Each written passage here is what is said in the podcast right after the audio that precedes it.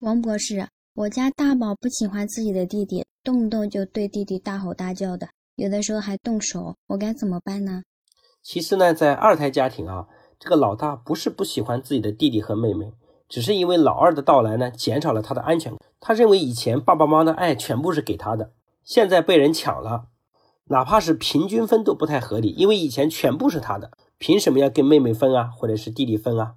而很多父母在这时候呢，不光不懂得老大的心理，还当着弟弟或妹妹的面面来批评老大，让老大更加没有安全感。所以在父母不在家的时候，往往老大会对弟弟妹妹非常的凶狠。所以很多父母觉得有两个孩子特别难带，但是实际上在管理学里面哈，如果你懂得正确的处理的话，孩子是越多越不好，越好带的。各位想想看，如果你的公司就一个员工，请问这个员工能好带吗？这个员工当然会很傲慢，因为他认为这个公司没有了他就没有了公司了。如果你公司有十个员工，这个人就不敢骄傲，因为他知道随时有人会替补他的位置。那如何让人越多越好带呢？最重要的秘诀就是要找到中层领导干部，就是你一个一个人一般的管理能力上限是带七个人。如果想带一百个人，那么你底下必须要找七个领导干部，然后你抓的七个人，七个人再往后抓，总共带上一百人，这一百人就非常有秩序了。如果一百个人都是你亲自抓，那作为领导干部肯定就疯掉了。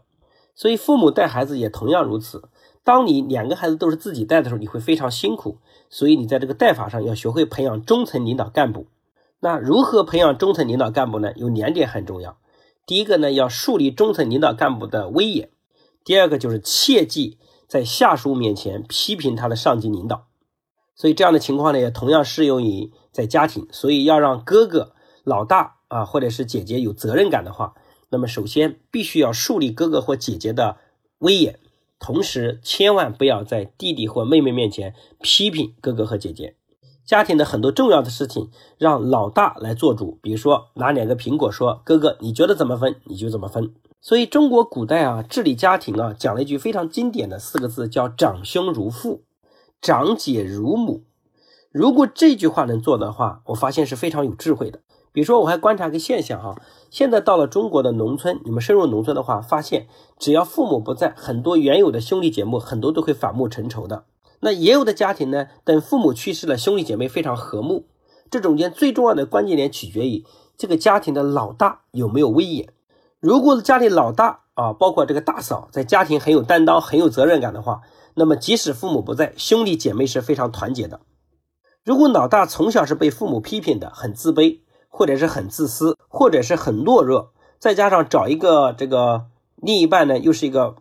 不好相处的人，那么这个家呢，基本上就四分五裂了。而很多老人呢，到了老年的时候，养了四五个孩子，彼此都像踢皮球一样，不愿意抚养老人，实际上也是他年轻的时候错误教育方式的最终受害者。所以在这里讲句话说，各位，你的晚年生活幸不幸福，也是由你年轻的时候培养孩子的水平决定的，